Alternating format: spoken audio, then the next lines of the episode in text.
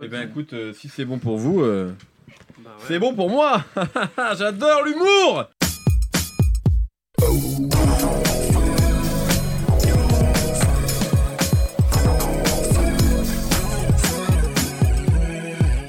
Bonjour, bonsoir à tous, c'est Mehdi Maizy, je suis très heureux de vous retrouver pour un nouvel épisode de No Fun. Véritable légende de la musique rap, Lil Wayne a régné sur la deuxième moitié des années 2000, comme peu d'artistes ont pu le faire. Omniprésent et brillant, il enchaînait les mix-ups avec une facilité déconcertante et en profitait pour lancer la série des Carter, suite d'albums ponctués en 2008 par Carter Tree, son chef-d'œuvre entré depuis au Panthéon. Les années 2010 furent un peu plus compliquées. S'il a continué à rencontrer le succès et à apparaître aux côtés d'artistes plus improbables les uns que les autres, ses poulains Drake et Nicki Minaj en ont profité pour prendre le leadership du rap US. Ses disques ont commencé à tourner en rond. Sa relation avec Birdman, boss de son label et père spirituel, s'est détériorée. Et ses albums ont été maintes et maintes fois repoussés au point que son plus grand fan, Young Thug, avait émis l'idée d'appeler un album Carter 6 et quelque part de coiffer sur le poteau Wheezy dont la sortie du Carter 5 était bloquée.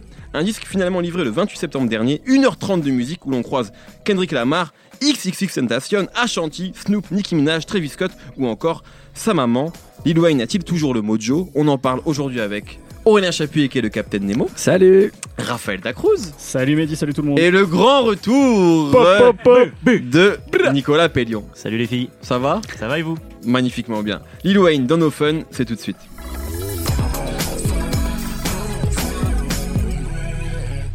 Alors c'est vrai, on avait très peur autour de ce disque-là, on va pas se mentir. C'est un disque maintes et maintes fois repoussé, comme je l'ai dit, même bloqué.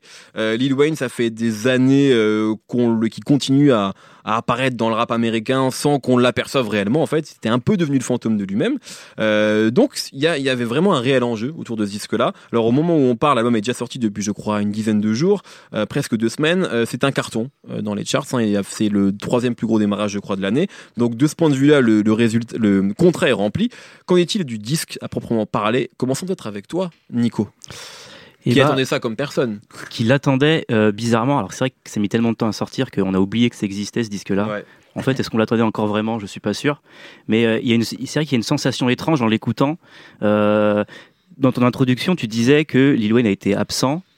Moi, je suis pas d'accord en fait avec ça. J'ai pas vraiment dit qu'il était absent, j'ai dit que c'était plus compliqué. Oui, plus compliqué. Ouais. Mais en fait, euh, ce qui était intéressant, c'est que même en étant absent, il était omniprésent en fait. Il Oui, s'incarnait un peu dans tout ce qui se passait, dans tout ce qui se faisait, parce que finalement, euh, Lil Wayne, encore aujourd'hui, je crois, et c'est peut-être une des, choses qui ressort de ce disque-là, il est encore euh, le centre de gravité de, l'histoire du rap en fait.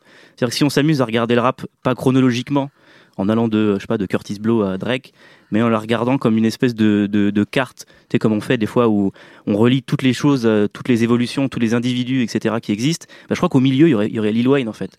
Parce qu'il s'est construit comme ça, en, en absorbant tout ce qui s'est fait avant lui, parce que son but, c'était de se faire accepter par ses idoles. Ouais. Donc il a absorbé euh, le rap de, euh, bah, de, de Juvenile, BG avant, et puis après d'autres, de Cameron, de Jay-Z, etc. Ouais. Et en fait, après, il a recraché tout ça euh, de telle manière qu'il a, euh, peut-être à force de. Parce qu'il a été super productif, il a euh, donné naissance à tout un pan du rap d'aujourd'hui, en fait. Donc, il est vraiment un espèce de croisement entre hier et aujourd'hui. Et quand, ça, ça, je trouve qu'on le ressent vachement en écoutant ce disque-là. Parce que, euh, première écoute, euh, un morceau comme Dark Side of the Moon, on se dit. Putain merde, il a fait un morceau, de- un morceau de futur en fait là. Puis Ouais. après on réfléchit, fait en fait est-ce qu'il est pas en train de se réapproprier ce qu'il y a lui? Ouais. puis après, il y a euh, Open Safe. Est-ce que c'est YG Used to Est-ce que est-ce que c'est Young Thug Ou est-ce que non, ces mecs-là, en fait, ils ont tout piqué à Lil Wayne Puis, ce qui est encore plus flagrant, c'est qu'il y a beaucoup de morceaux. Je pense à euh, Time, je crois, ou Mess, où genre on se dit, mais c'est des chutes de studio de Drake, en fait, on se fout de notre gueule. Puis après, on réfléchit, en fait, puis on se dit, non, non, en fait, Drake, il a tout piqué à Lil Wayne. Ouais. Donc il y a un truc qui est, euh, qui est, un, peu, qui est un peu troublant comme ça.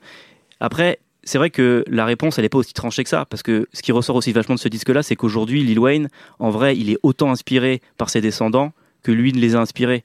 C'est-à-dire qu'il est plus, il est plus génial en fait. Mmh. Et c'est vrai que ce disque-là, tout de suite, il, a, il a un gros défaut, c'est que euh, il brille pas par l'originalité de ses chansons, clairement quoi. Genre pour prendre un autre exemple, euh, euh, un morceau qui, qui marche bien, c'est celui avec Travis Scott.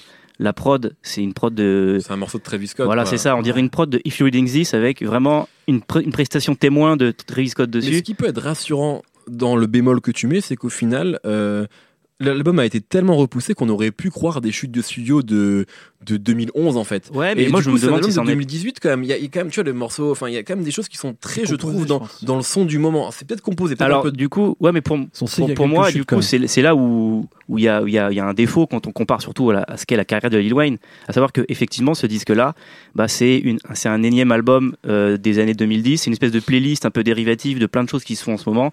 Il va y avoir un morceau qui fait un peu French Montana, un morceau qui fait un peu euh, euh, DJ Mustard, mais comme il a été fait en 4 ans, en fait, je trouve moi qu'on retrouve un peu euh, toutes les modes de, de, ce- de- de- qui existent, qui ont existé pendant ces quatre, ces quatre dernières années. Mm. Et en fait. Ça, on le ressent vachement si on écoute l'album euh, en faisant abstraction de, euh, de l'interprète principal en fait. Ouais. Et pour moi, c'est là où ça devient intéressant, Mm. c'est que pour le coup, euh, en plus vu que c'est Lil Wayne, c'est difficile de faire abstraction de Mhm. l'interprète principal. Et euh, il y a un truc, alors les albums, les deux albums n'ont absolument rien à voir, mais qui dans l'idée euh, est un peu ce qu'on avait apprécié dans nos fun quand on avait écouté 444 de Jay Z, à savoir qu'il y a un côté anecdotique dans le sens des anecdotes euh, qui font que euh, ça dit vachement de choses sur son, sa carrière artistique, mais aussi sur sa biographie d'homme en fait. Et c'est ça qui est intéressant. Ça, en fait, il, il y a un côté Lil Wayne qui revient dans la vie réelle, qui a complètement disparu. C'est quand même la première fois qu'on entend sa mère, tu l'as dit dans- en, en intro, qu'il y a sa fille sur un refrain, Ouais, qu'il y a son ex-petite petite amie, qu'il il rebosse avec Manifresh, qui doit être euh, euh, peut-être la seule figure paternelle bienveillante qu'il ait connue dans toute sa vie. Et qu'il assume de s'appeler Dwayne.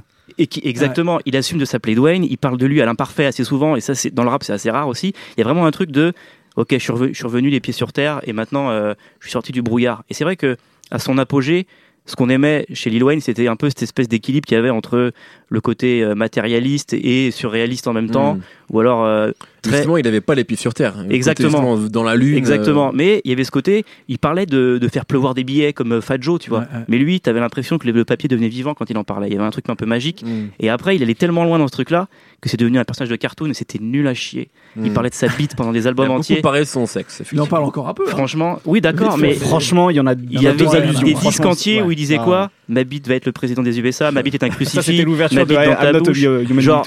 Moi, ça me faisait marrer, mais c'était pas, c'était plus génial. Parce quoi. que t'aimes les blagues de, de beauf, toi. Parce que je suis un énorme beauf. Mais voilà, mais ça, voilà, faut le savoir. Tout le monde ne le sait pas forcément. Et là, ce qui est intéressant, c'est que il revient les pieds sur terre et presque on retrouve en fait le jeune Lil Wayne, qui est euh, voilà, qui qui est très réaliste, euh, qui parle de la vie réelle euh, et surtout du coup, il parle de lui. Il veut il veut se montrer tel qu'il est et du coup, il rappe. Et ça, Alors, franchement, Voilà, je pense qu'on va y revenir après chaud. avec Raph et, et Nemo, mais c'est quand même le, le gros. Moi, c'est ça qui m'a rassuré, c'est qu'il il délivre un niveau de rap qui est ça. quand même assez incroyable sur tout le long du disque. juste pour, pour terminer, ça crée un décalage en fait. Pour reprendre ce morceau Ouais. avec Travis Scott, on, va- on, on pense qu'il va y avoir un espèce de, je sais pas, de performance d'autotune dégueulasse à la fin. Et là, il se met, on- qu'est-ce qui se passe là? Genre, il se met à rapper euh, euh, comme il y a, comme il rappe, comme il rappait il y a 10-15 ans. Ouais. Et euh, il y a un effet de décalage. Et du coup, moi, je me dis, je comprends pourquoi Birdman il voulait pas sortir le disque parce que Lil Wayne il a plus envie de, de faire de la pop quoi. Il, Ouais. revient en disant Ouais, un peu à la Eminem en fait pour Ouais, dire ouais. non non moi je suis un rappeur. Il y en a marre des petits Il n'y cons a qui pas de rappent plus. single en fait sur l'album. Et il n'y a pas de single. ouais. Il n'y a pas de tube, non. Voilà. Le morceau qui marche le mieux, le morceau qui marche le mieux, c'est Mona Lisa. Pour le coup, un morceau de, rappeur pur Mm. entre. C'est compliqué en plus. Lil Wayne- ouais, c'est très compliqué entre Lil Wayne et Kendrick Lamar. Des ouais. trucs, euh. Raphaël, je crois que tu voulais rebondir. Ouais, sur je voulais rebondir sur une chose intéressante qu'a dit, euh, qu'a dit Nico, c'est ce côté magique qu'il y avait chez Lil Wayne. Et c'est vrai qu'il y a, il y a un personnage, tu parlais de cartoon, il y, a, il y a un personnage de dessin animé auquel on rapproche souvent euh, Lil Wayne, c'est Peter Pan. Hmm. Parce que c'est un espèce de d'homme qui veut jamais vieillir, Ouais. qui veut rester un éternel jeune, qui a son propre Neverland imaginaire dans lequel, euh, Ouais. avec son rap, il arrive à voler. Euh, et là, en fait, moi, en écoutant cet album, ça m'a fait penser au film euh, Hook. Ah ouais. Une pensée agréable, Raphaël. Une pensée agréable. C'est comme ça qu'il arrive à voler. Exactement, exactement. Et ben en fait, c'est c'est ça. Moi, ça m'a fait penser à Hook, donc le film de Spielberg, dans lequel Peter Pan est devenu adulte, donc joué par Robin Ouais. Williams. Et il y a un peu de ça, c'est-à-dire que là, comme tu dis, il a les pieds sur terre. Avant, Lil Wayne, il nous disait qu'il était un martien et qu'il regardait la, la terre un petit peu depuis son hublot comme ça. Là maintenant, effectivement, il regarde vers le ciel. Il y a, il y a une, il y a une phrase où il dit, en gros. euh, je regarde les, les nuages, je me demande si c'est moi qui me rapproche d'eux ou si c'est eux qui se rapprochent de moi. Je sais plus dans quel morceau il dit ça. Il a encore des fulgurances comme ça, un peu surréalistes, mais on a vraiment l'impression qu'il est beaucoup plus terre à terre. Tu le disais sur le fait que hum, aujourd'hui, euh, donc il y a déjà il y a sa mère, il y a toutes les figures féminines. La- la- L'album commence par I love you Dwayne, finit par une phrase de sa mère qui dit I love you Dwayne. Mm. Et euh, c'est vraiment, on a l'impression que c'est plus Lil Wayne, mais c'est Dwayne Carter qui euh, qui rappe. Euh, Il y a plein de morceaux où euh, notamment il fait référence à un truc qu'il fait depuis très longtemps où il dit qu'il se regarde dans le miroir et il se parle à lui-même. Mm. Il y avait notamment ce single sur, Ca- sur euh, Carter 4 euh, qui était euh, Mirror avec, Mm. avec Bruno Mars. Mais il y avait une, sorte de posture quand il faisait ça sur, sur ce morceau-là. Là, il y a, y a une sorte de une vraie lucidité en fait. Il parle beaucoup de ses travers. Et notamment au moment où il dit, euh, je sais plus dans quel morceau, je crois que c'est dans Demon, où il dit euh, Je me sens jamais seul parce que j'ai mes, anges et mes démons avec moi. Et un tout petit peu plus tard, un tout petit peu plus loin, il dit euh, Ma mère me demande de jamais parler à des étrangers, euh, du coup, je me parle jamais à moi-même. Et il y, a plein- il y a plein de moments comme ça où en fait, on sent que Lil Wayne, il, il arrive enfin à être en phase avec lui-même. Il est plus ce, ce mec. euh, bou- bouffi et bouffé par, par les drogues et tous les trucs qu'il consomme, et justement, il arrive à prendre du recul avec tout ça. Avec tout ça euh, sans, sans chercher à s'en excuser, mais euh, juste en essayant de, de, de, de, de- de tirer un peu les ficelles de tout ce qui lui est arrivé depuis, depuis des années. C'est pour ça aussi qu'il reparle notamment dans le dernier morceau de sa tentative de suicide quand il avait Mhm. 12 ans, qu'il n'en parle plus comme un accident comme il le faisait il y a, il y a Ouais, quelques années. parlait pas trop avant. Ouais. Et du coup, ce que, ce que j'aime beaucoup, c'est comment ça se répercute musicalement. C'est-à-dire qu'effectivement, euh, il y a- il- on a l'impression que comme l'album a mis 4 ans à se construire, et effectivement, il rattrape plein, plein de modes, en fait. Y a le morceau avec Mustard, etc.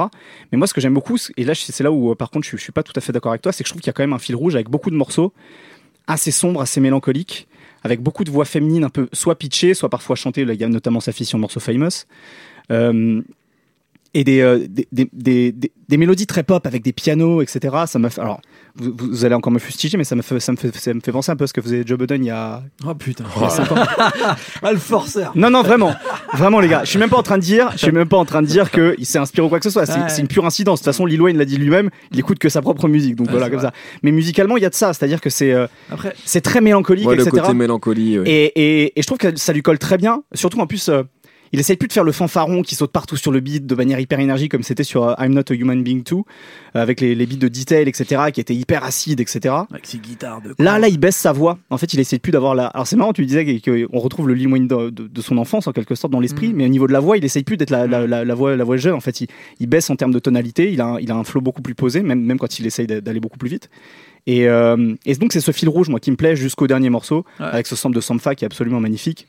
Avec la deux manières de traiter le beat, puisque c'est. C'est un sample de Sanfa c'est un sample de. Sampha, ouais. C'est vraiment un sample de Sampha. Ils ont mis featuring, mais c'est ce qu'ils font. Ouais. euh, Ouais, voilà. sample, ils mettent qui a priori est aussi une chute puisque c'était ça devait être un, un morceau de, de Young Thug sur London euh, Ah ouais. London, London machin là. Exactement. Ouais. Et en fait, il y, a- il y a même eu deux producteurs en fait qui l'ont bossé. C'est pour ça qu'il y a deux beats différents euh, avec, euh, avec ce même sample. C'est ça qu'on voit souvent d'ailleurs. Il y a énormément de producteurs qui sont cités à chaque fois. Exactement, Tu sens parce- qu'il y a eu des tonnes de Mais versions. parce qu'ils ont ils sont très. En fait, il y a eu des articles qui sont sortis qui sont hyper intéressants là sur euh, sur euh, Carter 2 notamment euh, Carter 5 pardon, notamment avec euh, euh, chez Rolling Stone où ils expliquaient comment ils ont enfin McMahon a eu un, un rôle hyper important donc le manager de Lil Wayne sur l'agencement en fait de l'album et c'est probablement d'ailleurs à mon sens l'album le mieux agencé de Lil Wayne depuis Carter 3.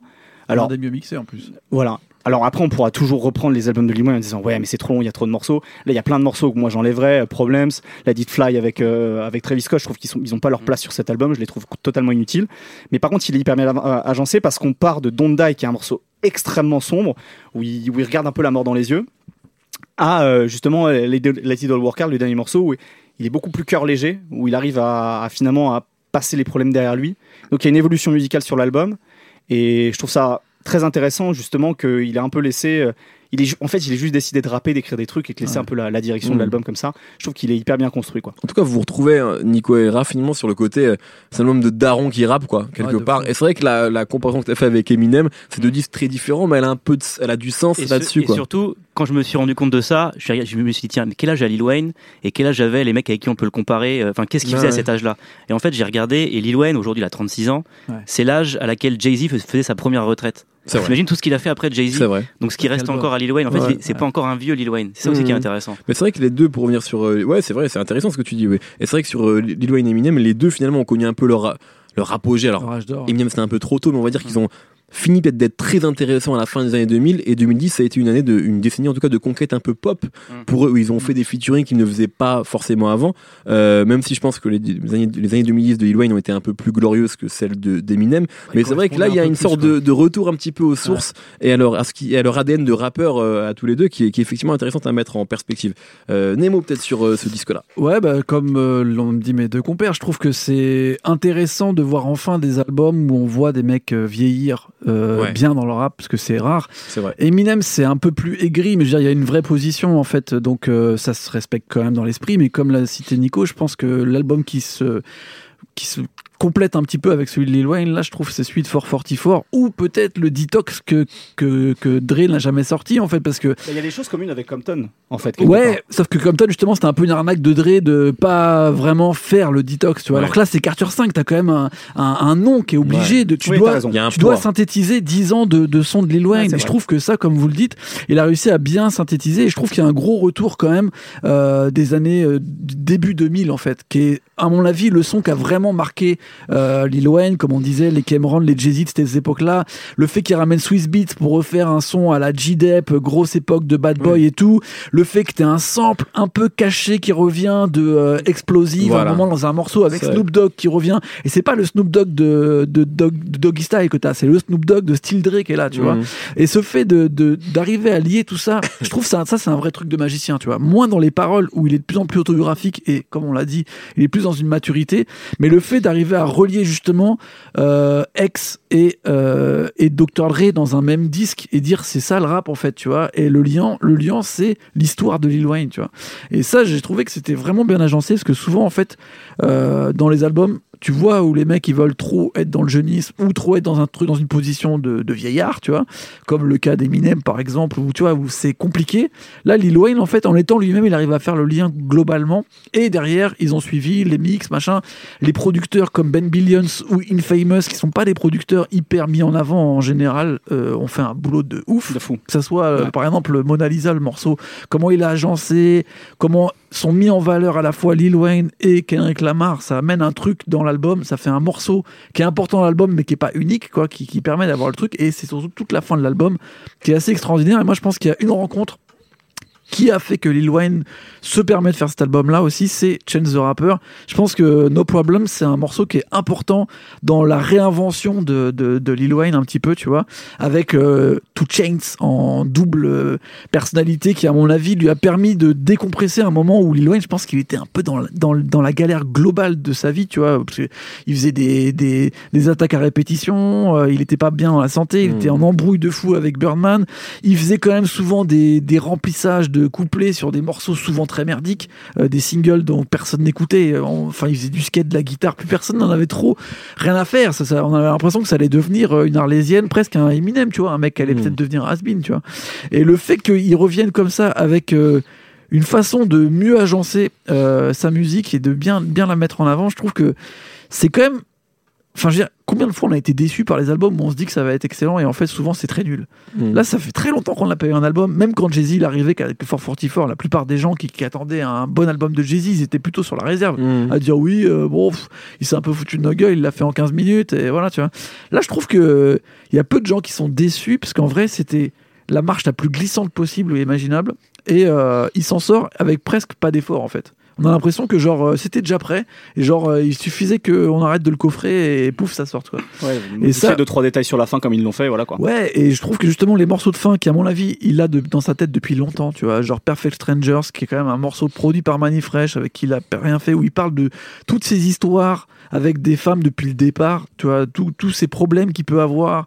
Euh, moi, je l'écoute souvent ce morceau, je trouve qu'il est hyper touchant parce que tu sens qu'il a pris C'est un un peu recul ton histoire en plus. Ouais, un peu, ouais, si tu veux, on peut dire ça, euh, pas de problème. Non, mais je veux dire, euh, le fait, justement, comme on l'a parlé, d'intégrer toutes les femmes de sa vie, ou une grande partie des femmes de sa vie dans son disque, qu'il y a sa, sa mère avec lui sur la pochette, qu'il ait mis sa fille pour chanter, qu'il y a sa baby mama qui soit en featuring, qui parle beaucoup plus de ses relations, alors qu'avant, comme on disait, il parlait que de genre, tu sais, moi la bite. Là, il parle un petit peu plus quand même de, de son attachement, de, de- qu'est-ce que c'est d'être Lil en fait, et comment tu t'attaches aux aux gens et tout. Pour un moment, on l'a pris juste pour un mec, euh, perdu, adolescent qui faisait Mmh. du skate et qui voulait juste faire de la guitare parce qu'il n'avait pas eu de jeunesse. Et là, on sent qu'en fait, on s'est un peu trompé. Tu vois, que finalement, euh, avec euh, comment il présente son album, il y a eu beaucoup plus de choses qui se sont passées que ce qu'on pensait par rapport à ce qui sortait de la musique de Lil Wayne. C'est intéressant ce que tu dis parce qu'en fait, quand tu dis on s'est trompé ou comment il présente son album, on peut se poser la question sur finalement est-ce que c'est Lil Wayne qui présente son album? Je Ouais. m'explique pourquoi parce que euh, récemment je crois que j'ai vu l'info comme quoi finalement lui euh, il écrit, il enregistre des morceaux et puis en ça. fonction de ce qui se retrouve sur l'album, il les apprend, il apprend les couplets par cœur pour les performer sur scène Ouais. et il a récemment dit que finalement X Tentation, il savait pas qui c'était avant de l'entendre sur son propre album. Ouais. Donc ça veut dire que finalement, alors je pense que le disque il est rassurant sur euh, le talent de Lil Wayne, si tant est qu'on pouvait encore en douter, j'avoue que c'était un petit peu mon cas, mais à votre avis, comment un disque comme ça se construit en fait? Dans quelle mesure Lil Wayne est décisionnaire? Puisque en réalité, moi j'ai l'impression qu'il y a un agencement. On parle tout à l'heure de Lil Wayne, euh, on dit depuis tout à l'heure que Lil Wayne, oui, il a construit un disque, etc. Mais Ah, dans- dans- ouais, Bah, voilà. c'est Ce que je veux dire tout à l'heure, c'est McMahon. Je pense que Voilà, en, en réalité, il est, il est, c'est voilà, il, il enregistre et puis euh, derrière il y a quelqu'un qui met Il à entre- bout des couplets. Il entre en studio et il sait pas ce qu'il va en sortir. Et mais c'est d'ailleurs euh, tout le défaut de l'album pour moi, il vient de là aussi. C'est que je pense que ces dernières années, Lil Wayne, il avait plus envie de faire de la musique, il s'ennuyait et du coup, euh, il faisait de la merde sur des prods qu'il avait pas choisi. Quand Ouais. quand euh, c'était euh, I'm Not a Human Being tweet est sorti, il avait juste fait un tweet en disant euh, ah euh, mon album de merde vient de sortir, euh, allez l'acheter, tu vois. Point. Alors il s'en fichait en fait. Ouais, ouais. Et là, il est enfin libéré de ses contrats avec Cash Money, etc. Donc il est content. Il est indépendant, enfin il est pas indépendant, il est maître de son label. Euh, il a envie d'y retourner, sauf que euh, ça fait euh, 20 ans que Lil Wayne il choisit pas ses prods, qu'il fait pas la DA de ses disques, donc il sait toujours pas le faire en fait. Donc, il a les- posé, il a posé sur des prods exactement comme sur les mixtapes. Il y a des prods qui arrivent et il pose dessus comme ça. Là, euh, comme il a envie d'y retourner, il se remet à bien rapper. Mais vu que peut-être il est moins, en- moins bien entouré qu'à une époque, je pense que les défauts un peu, parfois un peu mauvais goût euh, de sample de femme euh, un peu pitché ou euh, Hmm. ce truc de Travis Scott, c'est effectivement des choses qu'on lui apporte. Ce truc d'extentation où en gros, euh, le mec vient de mourir, c'est un peu à la mode. Tu fais, tu fais une blague où on dirait que tu dis son nom mais pas vraiment, on dirait un jeu de mots. Bon, on le met dessus, ça, ça va plaire. Je pense c'est ça. C'est le- vrai que dans l'idée, c'est un peu limite. Tout le début de l'album, je trouve, est un peu faible parce que justement, il y a ça un peu trop. direction des- dans l'album de Nas. hein. Ouais, c'est sûr. Ouais. Mais je trouve que le début de l'album est un peu faible parce que justement, il y a ce, jeu- il y a, il y a un petit peu ces de foot ex. C'est genre, c'est la Ouais. première personne que t'entends, c'est sa mère, puis extentation, tu vois. C'est chaud. Mais, ta mais du coup, c'est est vrai que c'est c'est quand même, on peut être assez optimiste dans l'idée que voilà, ça c'est un disque qu'il a commencé à faire quand il voulait plus faire de la musique. Ouais. Aujourd'hui, il est entièrement libre, il a envie de rapper et on voit qu'il peut encore le faire. Donc c'est à dire que le surtout ce qui est moi ce, qui- moi, ce, qui, ce, qui- ce que je trouve intéressant avec ça c'est qu'on on a de nouveau envie d'entendre un nouvel album de Lil Wayne c'était pas pas arrivé depuis 20 ans quoi il a l'air, depuis il a l'air quand même bien presque 10 entouré parce que le projet global euh, se tient vraiment. Tu vois, tu pourrais te dire, lui, il a envie de rapper, mais c'est une mixtape qui sort. Ouais. Là, tu sens que je sais pas si c'est Infamous, McMahon, Ben Billions, qu'il y a quand même beaucoup aussi cette, euh, cette, on va dire cette colonne vertébrale, Ouais. ou Two Chains qui est, qui est crédité des fois, euh, on sait pas pourquoi. Il y a des bacs vocales, c'est un peu partout et tout. Tu vois, je pense qu'il a pas mal d'anges, de mecs qui l'ont un petit peu, euh, Ouais, tu vois, qui l'ont tenu, qui l'ont aidé à Ah bah, sortir en fait. euh, hein. parce que moi, je trouve que justement, euh, le dernier projet intéressant de Lil Wayne, c'était la, la petite récréation qu'ils avaient fait tous Cold les Grove. deux, où tu sentais que c'était, en fait, ils, ils, ils- ils se redonnaient un petit peu de la force euh, mutuelle pour euh, avoir envie de rapper, tu vois. Et je pense qu'un mec comme Two Chains, que ce soit chez Lil Wayne ou que ce soit chez Kanye West, c'est un mec qui est quand même important pour structurer un peu les choses, tu vois. Et en ça, je pense qu'il y a pas mal de gens qui, qui sont devenus positifs dans, dans l'avenir musical de Lil Wayne, alors qu'il était un peu négatif auparavant. Mm. Euh, Birdman et consorts, et même tout ce qu'il pouvait y avoir autour des mecs avec qui il a pu bosser. Là, on sent qu'à part quelques petits. euh, Moi, je pensais qu'il allait y avoir beaucoup plus de merde à la- avec Travis Scott, genre des carottes, Ouais. un morceau Ouais. avec Drake, c'est un morceau de Drake avec Lil Wayne qui fait un couplet. Il n'y a Euh, pas de Drake sur l'album. Ah, Non, ça, déjà. ça, ça, on peut en parler j'ai une théorie moi Ah, Vas-y. Moi, je- tout. Parce que là ils sont en train de faire un espèce de damage On devrait control. avoir un jingle, la théorie de Nico. Théorie. Faut qu'on- faudra non mais en plus vous allez voir elle est, elle est très étayée Ah. Parce qu'ils font du, là en ce moment, Universal fait du damage control en disant non mais il y a un problème de clearance, c'est pour ça qu'il n'y a pas Drake dessus. Ouais. Genre Lil Wayne et Drake, faut pas nous, faut pas, faut pas nous mentir. Genre s'ils veulent- ils ont 55 000 morceaux ensemble. Ils ont clearé Si, Michael si t'en Jackson. veux un sur Carter 5, tu le mets dessus. Par contre, donc il était censé être sur le morceau que j'ai oublié le titre, euh, où du coup au début c'est Lil Wayne qui fait le couplet de Drake parce qu'il rappe comme Drake, on dirait Drake. Mhm.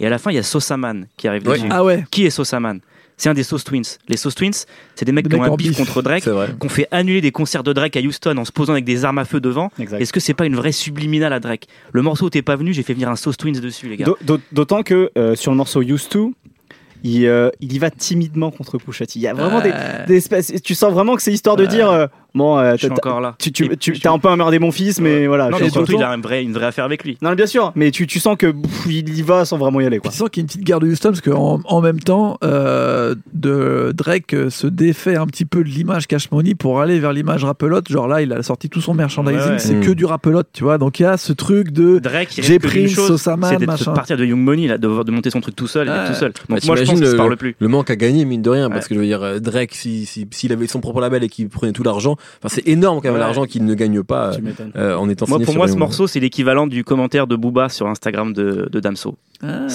tu le prends comme ça. ouais, c'est le, début- déclencheur. c'est le début de la fin entre c'est les un deux. déclencheur. Très bien. Bah, moi, quand tu as parlé de Sosaman qui fait arrêter des concerts, je me suis dit, est-ce que finalement, c'est pas le Bassem américain qui a fait annuler des concerts euh, de rappeurs français à Lyon quand même? Il a- Donc, il beaucoup a une plus belle carrière. plus de talent. La boucle est bouclée. Bon, merci beaucoup, messieurs. C'est donc de l'avis de No Fun sur Carter 5, le dernier album en date de Wayne. Je ne sais pas c'est le combienième album. C'est compliqué à dou- contre les 12e, cartes. 12e, je crois, non Mais est-ce qu'on est sûr de ça Parce qu'il y a des projets, on ne sait pas si c'est Ouais. vraiment On des peut dire qu'il y a 5 Carter. Voilà, il y a C'est 5 ça. Carter. Mais mais il y a d'autres projets qui sont qui sont intéressants quand même. Euh, les- L'heure des coups de cœur, mais si en lien ou pas avec euh, Wheezy F, Baby, Raph, je te sens prêt. Toujours. Euh, dans Don't Cry, Wayne euh, a cette phrase où il dit Talent is God given, be grateful, fame is not a given, be humble. En gros, le, le talent c'est Dieu qui donne, euh, soit euh, euh, remercie-le et euh, la, la, la, la- la célébrité c'est pas euh, c'est pas euh, il peut la reprendre quoi en gros. Euh, et donc reste reste modeste. Et ça m'a fait penser à une phrase que j'ai entendue dans le dans le documentaire Quincy. euh, sur Quincy Jones, donc, euh, qui est un documentaire de, de Netflix, où en gros il dit à peu près la phrase similaire, il dit Be humble with your creativity and graceful with your, with your success. Euh, et donc en fait, bah, c'est mon coup de cœur, c'est c'est ce documentaire qui est donc réalisé par Rashida Jones, la fille de, de Quincy, Ouais. Femme qui aurait pu être un coup de cœur elle toute seule parce que je la trouve, euh, je, je suis en admiration de Elle cette jouait femme. dans, dans plein de choses, notamment dans The Office. Ouais, tout à fait, ouais. Et dans Parks and Recreation aussi. Absolument. Euh, et donc voilà, c'est un documentaire formidable. En plus, il y a, il y a plein de choses dans ce documentaire qui, qui sont un petit peu en lien avec euh, plein de trucs dont on a parlé dans Carter 5. Euh, le rapport au succès, le, le surmenage parce que trop de boulot, euh, le rapport avec la famille aussi, parce qu'à un moment, Quincy Jones a mis sa carrière sur pause pour se rapprocher aussi de ses enfants, Ouais, ce qu'a fait Wayne aussi ces dernières, ces dernières années. Mm. Euh, et le fait de traverser les époques. l'époque. Quincy comme, euh, comme Lil Wayne l'ont fait alors sur un temps plus court mais le rap c'est très compressé donc en quelque sorte euh, Lil Wayne a peut-être vécu en encore le 20 temps. ans ce qu'a ce qu'a réussi à faire euh, en Ouais. tout cas Qu- Quincy en 40 et puis il a encore le temps donc euh, voilà On sait jamais. hein. Merci. Raph, Nemo. Euh, bah moi en fait euh, Carter 5 ça m'a donné envie de réécouter euh, plein de choses de Lil Wayne notamment sa fameuse période euh, entre 2005 et 2007 on va dire juste avant euh, euh, juste avant Carter 3 qui pour moi n'est pas son grand classique mais c'est toute la période qu'il y a eu avant Carter 2 etc il y a beaucoup de featuring à cette époque là où vraiment euh, Lil Wayne marche sur l'eau et je suis retombé sur Hollywood Divorce vous vous rappelez de ce Oh morceau là là. incroyable C'est avec sur. Outkast voilà Idlewild et en fait je me suis dit Moi, c'est là en fait où je me suis vraiment pris Wayne. Je me suis arrivé tard. je pense que c'est le moment quand il rappe mieux que André et Big Boy. Ouais, en je plus c'est le bon, premier couplet et en Ouais. fait euh, j'ai réécouté et je me suis dit en fait il y a plein de choses qu'on retrouve euh, presque 15 ans après euh, chez enfin 13 ans après chez Lil Wayne Euh, maintenant c'est genre le fait qu'il mélange les images complètement fantasmagoriques et en même temps qu'il parle de Katrina ce qui s'est passé dans la Nouvelle-Orléans qui mélange le Hollywood où il veut pas être de la célébrité en même temps il y est plus le refrain un peu fou de, de André 3000 qui produit c'est même plus Organized Noise à cette époque là en plus, tu remets sur le concept que c'est le dernier album d'Outcast, où c'est finalement les dernières vraies pressions de André 3000 avant qu'ils disparaissent, euh, qu'il y a Snoop Dogg à la fin qui Ouais. fait euh, encore du Snoop euh, de Still Dre, tu vois, genre j'en ai un peu rien à foutre et tout. Tout ça mélangé, ça fait un morceau qui, quand tu le réécoutes maintenant, est hyper symptomatique d'une époque et qui en même temps n'a pas bougé, quoi. Parce que André 3000 il est toujours pas sorti de son placard, Snoop Dogg il fait toujours le même truc, il parle toujours des mêmes sujets et t'as l'impression qu'il Wayne, il a retrouvé la pression qu'il avait sur ce couplet. Donc je recommande de le réécouter et je sais pas, je me dis que finalement peut-être que rien n'a changé, tout a changé en même temps. C'est une phrase qui ne veut rien dire, mais qui est Voilà. une bonne phrase de conclusion. J'aime bien. On dirait un film de David Lynch. On Voilà. comprend rien, mais on aime bien. Euh, Nico. Eh bien, euh, là, ça va être euh, dans quelques jours les 20 ans de 400 Degrees de Juvenile. Donc, il faut réécouter. Juvenile, c'est un rappeur qui était dans les Hot Boys, Ouais. donc le premier groupe de Lil Wayne. Et cet album, euh, qui est euh, multiple platinum, euh, est un des, voire le, non, un des plus grands succès en tout cas de Cash Money. Euh, et dedans, il y a des flots qui à l'époque hérissaient les poils de tout le monde, qui faisaient vomir les New-Yorkais et pas mal de Français. c'est dans celui c'est celui où il y a un dedans? Où il y a A, ouais. Et, euh, et notamment le flow de A aujourd'hui, tout le monde lui rend hommage dans tous les albums tant que tu l'entends. Kendrick Lamar sur Dame l'année dernière l'a fait. Donc c'est cet cet album est mythique en fait et il est vraiment vraiment fun. Il faut écouter si vous connaissez pas. Il y a Bagdad ça aussi. Il y a Sur Bagdad le Alassane. album. où il y a et on peut faire la boucle ce fameux, euh, ce fameux euh, couplet Lil Wayne où il dit euh, Drop it like it's hot, drop it like it's hot, qui ensuite vrai. sera repris par Stoop, etc. Le truc de Style après Hollywood Diva. Ouais, c'est bon, ouais, ouais. on dirait vraiment le sketch des inconnus là. Les mecs veulent pas s'arrêter. Bon, un grand merci à vous trois messieurs, merci Raph, merci Nemo, merci Nico, merci Quentin à la technique. On se retrouve tous les vendredis sur SoundCloud, Apple Podcast, toutes les applications de podcast. Euh, c'est, ça s'appelle No Fun, c'est sur Binge Audio. Vous pouvez nous retrouver sur le site binge.audio. Et la semaine prochaine, nous nous poserons la question suivante. Angèle est-elle la meilleure rappeur française, la meilleure rappeuse française actuelle Je pose la question. À la semaine prochaine.